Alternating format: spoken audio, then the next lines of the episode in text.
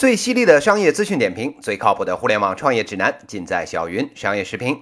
点击订阅专辑，微信公众号搜索“小云老师”，获取最新资讯。各位听友，大家好，我是小云老师。今天呢，跟大家谈一个跟外卖送餐有关的话题。说起这个外卖啊，大家呢都不陌生。现在啊，工作这么忙，除了呢这个老爹老妈啊退休了，哎，在家每天自己吭哧吭哧。哎，年轻人啊，平时九九六，哎，忙成狗，早饭来不及做呢，哎，就要出门。午饭、晚饭，哎，基本上啊就照顾写字楼旁边的商户了。好不容易啊熬到这个周末在家，没别的想法，就想啊在床上挺尸。这做饭麻烦还不用说，前面呢还要买菜，中间呢还要准备，最后啊还得跟着洗碗。这想想啊，头嗡的一声就大了。咱这懒癌晚期的这患者啊，就别跟自己较劲了，还是啊老老实实啊掏腰包贡献 GDP 吧。所以啊，这两年特别是一线城市呢，外卖这个生意啊，哎是彻底的火爆起来了。早年间呢，哎大家也就是办公室周围，哎附近随便吃点这两年啊。随着这个互联网外卖平台的这个兴起呢，手机上划了两下，哎，不到半个小时，人啊骑着这小电动车嘟嘟嘟，哎，就给您啊热腾腾的给送过来了。这楼呢都不用下，还有比这更舒服的事儿吗？哎，今天咱们要说的呀，就是这外卖平台里面的老大，叫饿了么。说到这个饿了么，人家呢是个零八年就成立的企业，到今天哎快十年了。早年间呢，人家做的是学校周边帮这个穷学生啊改善伙食，夜里送点烤串的这生意。但是啊，这两年人家发展迅速，全国呢号称进入了两千多个城市，加盟餐厅一百三十万家，光这个配送员啊就三百万人，俨然啊成了一个庞然大物。话说啊，吃这个事儿啊，是中国老百姓最看重的事儿。那中华民族的这传统美德啊，再过几年能传承多少？哎，咱不好说。吃货加懒癌这基因啊，小云老师倒是觉得再传个几万年是毫无问题。咱有这几亿的这吃货在，外卖这个市场养活一千家上市公司都绰绰有余。所以说啊，这外卖市场这两年风起云涌，什么饿了么呀、美团外卖呀、什么百度外卖呀，全面开化。本来呢，这三家呢打的是不可开交，无奈啊，这个百度呢自己不争气，做惯了这个线上啊倒卖流量的这个轻生意，这线下的重买卖啊怎么也带不起来。再加上呢，这小李子，哎，这两年啊全部身家 all in，哎，押宝这个人工智能 AI，根本没工夫整这些烧钱见不着头的这个外卖生意。所以这不。哎，这个一七年八月底的时候，这百度外卖呢成功卖身了，变成了饿了么的一部分。本来是这个美团、百度、饿了么，哎，三国杀，哎，现在啊死了一家，变成了两强争霸了。饿了么现在靠着这个并购，哎，稳坐头一把交椅，哎，那是不做第二人想。说到这儿啊，有的这个熟悉商业模式的小伙伴呢，哎，就不屑一顾了。说这个外卖这个行业不就是个跑腿的生意吗？这有什么壁垒呀？现在不是实行这个所谓的众包吗？哎，就是我发一个单，让愿意干这活的人啊随便抢，抢完了呢把活干了，钱也挣了，我连雇人都不用，多轻的买卖！您这饿了吗？还养着一堆送餐员呢，哪有我这模式先进啊？小鱼老师啊就笑了，您啊这一听就是一天地面上的买卖没做过。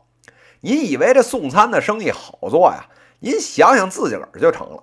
这外面呢，大雪天儿您在这屋里啊，穿着这短袖拖鞋啊，乐呵的点个餐等人送。外面呢，这大雪纷飞，天寒地冻的，您众包个试试，不加个五十到一百的，您看看有没有人理您？再说了，现在这用户啊是大爷，二十分钟不到呢就打电话催，半个小时不来啊就直接投诉了。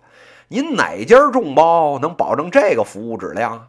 到时候啊，上帝们一发怒，哎，投诉投的您啊怀疑人生，哎，所以啊，外卖这个生意啊是个重生意。其实呢，跟京东物流有点类似。您不养个自个儿的团队帮您跑这个腿儿，分分钟啊这平台就得玩完。那好了，既然明白了这外卖是个重生意，又是跑腿儿，大家就不由得想起一个类似的买卖，哎，也就是啊快递，可不是吗？快递啊也做的是跑腿的活儿，跟外卖啊是特别的像。但是啊，这外卖的生意啊，跟这快递呢有几个明显的不一样。这首先呢，这个快递啊跨度比较大，动不动呢就全国跑，就算是同城啊，跑个大对角两个小时路，哎，这一点不稀奇。但是啊，这外卖是个一两公里的生意，出了这个圈呢，您就算愿意出这个钱，再热的到您这儿也是透心凉了，不是吗？哎，这是其一。这其二呢，快递啊还有一个中转的问题。货呢，先从这个客户家送到这个中转站或者集散中心，再往后啊，一步一步的送。哎，用的呢都是好几万一辆的这货车。外卖啊可不一样，取了以后呢，哎，直接啊就送家了，两点一线，摩的啊甚至自行车都行。哎，短平快，哎，这是第二。这其三呢，这快递啊是个低频服务，可不是吗？您要是自己不开淘宝店，哎，您啊恨不得一两个月才发一次快递，这就不错了。这外卖啊，一天恨不得就得点两次。这互联网世界，快的呢打慢的，高频的呢打低频的。哎，您就知道这外卖呢，一是频率高，二是呢客单价高。这流水滚起来，哎，比啊这苦逼的这个快递，哎，一单啊十几二十块钱，这好赚多了。所以啊，都是跑腿儿。这外卖的金腿子比这快递的泥腿子，哎，这不知道高到哪里去了。说到这里啊。有的小伙伴啊就开始蠢蠢欲动了，这么高的客单价，这么高的频率，又是个跑腿的活这王起堆人就能干的生意，在这个地广人稀的美利坚干不起来，这落到我国这都不是事儿啊！只要老子能拉一票人，这自己干这事儿不就能跑起来了吗？话说，现在这创业的环境，天天啊大家想这个新的商业模式，想的头都快想秃了。像这种送餐、这种无脑跑腿的活儿，几乎啊都快灭绝了。那还等什么呀？赶紧啊，哥几个买个摩的，咱们就开干呢。您别急呀，小云老师这还没说完呢。这送餐行业这人工壁垒有没有啊？那确实是有，但是啊，这个事儿也就只是核心壁垒之一。那既然是之一，那肯定还有之二啊。这饿了么更值钱的，其实啊是他那套软件系统。都说是饿了么是跑腿儿，那怎么还需要软件呢？哎，您网上下单，这单子是怎么到的商家啊？您给了钱，这钱是怎么跟商户结算的？是餐厅这接单又是怎么跟外卖这骑手对接的呀？这一切的一切啊，都要这个软件系统来完成。其中这个饿了么软件的核心呢，哎，有两个，一个呢是餐厅后台软件，叫 Naples。一个呢是销售协同客户关系管理软件，叫 Wally。用了这个 Naples 呢，哎，餐厅啊可以高效的管理这个外卖订单，还有网上收银。不仅如此，您平时啊正常来店里吃的这些散客，哎，也能呢拿这个系统来管。哎，这说的是后台。那销售协同软件是干嘛用的呢？哎，那个所谓的 Wally 呢，哎，是针对内部员工开发的。这饿了么的地推人员到了新地方以后，哎，他呀就能根据系统里面的数据还有经验，知道呢如何来说服商家来合作，这个成本预算收益在多少这个范围。哎，不仅如此，这窝里系统里面呢还有一个销售协同的功能。同一个城市，您啊今天在这边扫街，哎，劝商户装系统，我呢这边啊就不用去了，省得白跑。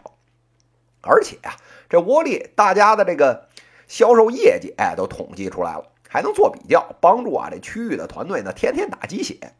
这两套系统一共振，这饿了么这边啊各种大数据的故事，哎就能妥妥拿出来讲了。听完这个，这搞 IT 的这听友呢这边已经嘘声一片了。这不就是传统 ERP 软件该干的事儿吗？这一没有高并发，二没有复杂的这个逻辑架构，随便拎一个这个 MySQL 啊，架一个前台，这恨不得就处理了。技术呢都是现成的，这破玩意儿能值几个钱？小云老师啊，这儿就笑了。这破玩意儿啊，单看软件，哎，这本身呢确实是值不了多少钱。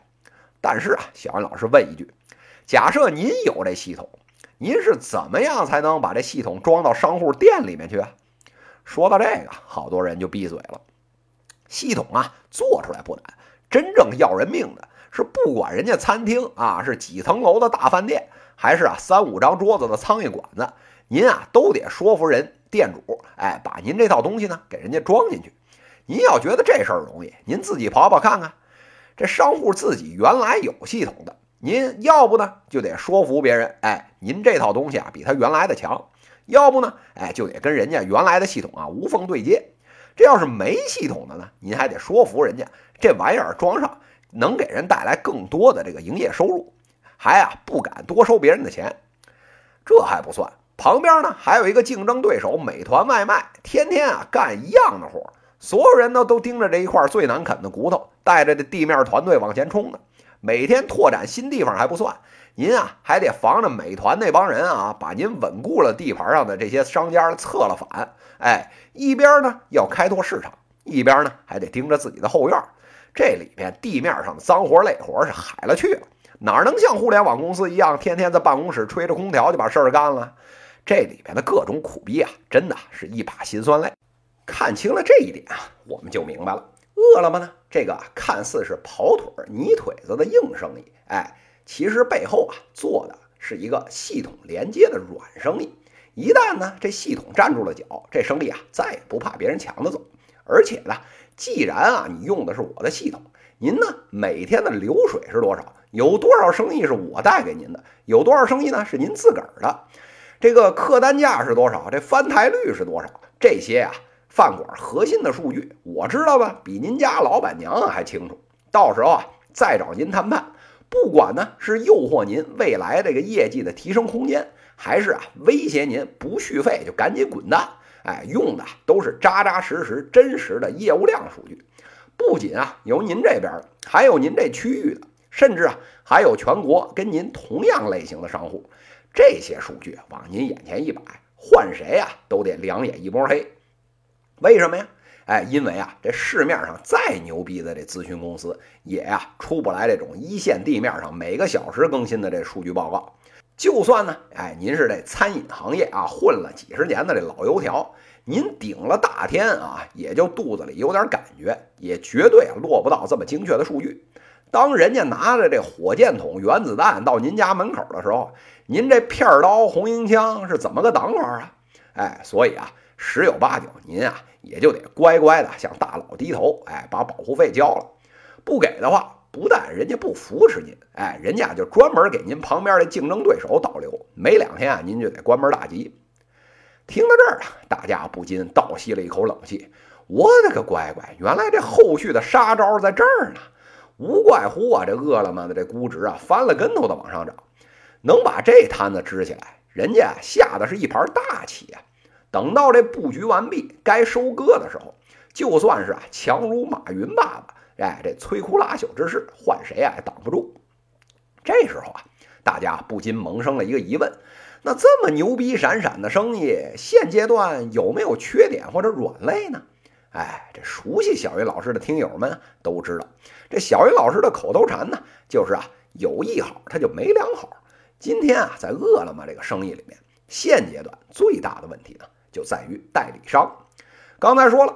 饿了么要想最后割这轮韭菜，哎，现在啊就必须把这个盘子铺开，然后呢深深的扎入地面。但是啊，一个城市还好说，骑手和地推，哎，您啊自己招点人，哎，这都能搞定。但是啊，全国一二三四五线这么多个城市，您就算是把这个啊世界五百强这头牌苹果公司打包给卖了，这也凑不齐这么多人和资源。哎，所以说啊，饿了么呢？就必须开始扶植这个城市代理，让代理商呢帮您管。但是啊，这代理一多，问题又来了。现阶段还在这个扩盘子的这阶段，好多城市呢其实是亏钱在运营。您啊直营亏钱也就算了，您让代理商大笔大笔的这往里亏钱，您当这个代理商是智障吗？还跟着您玩啊？可不是吗？这个一七年十月底的这个时候，十几家地级市的代理拉着横幅啊，就冲进了饿了么的这总部，讨要血汗钱了。人家几百万投进去了，现在啊亏的是一塌糊涂。人能不找您玩命吗？哎，所以啊，如何呢？协调这 KPI 指标，以及啊直营还有代理的这个比例，一方面呢保证扩张，一方面又不至于把合作伙伴给逼死。饿了么这里面要拿捏的尺度还有的调整。说到这儿啊，大家也基本都看清楚了。真所谓啊，是民以食为天。我们啊，这十三亿口子人啊，要把这肚子填饱，这是天大的事儿。饿了么这个生意，加上这个竞争对手美团外卖捆在一起，哎，离着这行业的天花板还有十万八千里呢。这个看似是这个跑腿的硬生意，哎，说到底拼的是软件产生的这个大数据的实力，哎，但是啊，要想让这些软件跑得起来，最后呢还是要拼啊这个地推的商户，再加上守住江山的能力。所以啊，真正落实到地面上，什么互联网思维啊，什么产品方法论啊，全他喵的扯淡。谁有办法用最赤裸裸的手段？真金白银的把地面的商户给争取过来，谁呀就能笑到最后。这场看不见硝烟的这个外卖大战，现在啊才刚刚拉开帷幕。那究竟是饿了么的张旭豪能笑到最后，还是啊擅长地面攻坚战的这个美团的王兴能更胜一筹呢？哎，各位听友啊，我们呢不妨啊一起点个外卖，哎，边吃边一起看戏吧。以上呢就是今天资讯的内容，最犀利的商业资讯点评，最靠谱的互联网创业指南，尽在小云商业时评。微信公众号搜索“小云老师”，给我留言，也可以在评论区点击向主播提问，来直接问我问题。在下期节目里，我们将聊聊跟出租车货架有关的话题，敬请期待。十二月十九日，出租车货架撞不倒的南墙。这期节目就到这里，谢谢大家。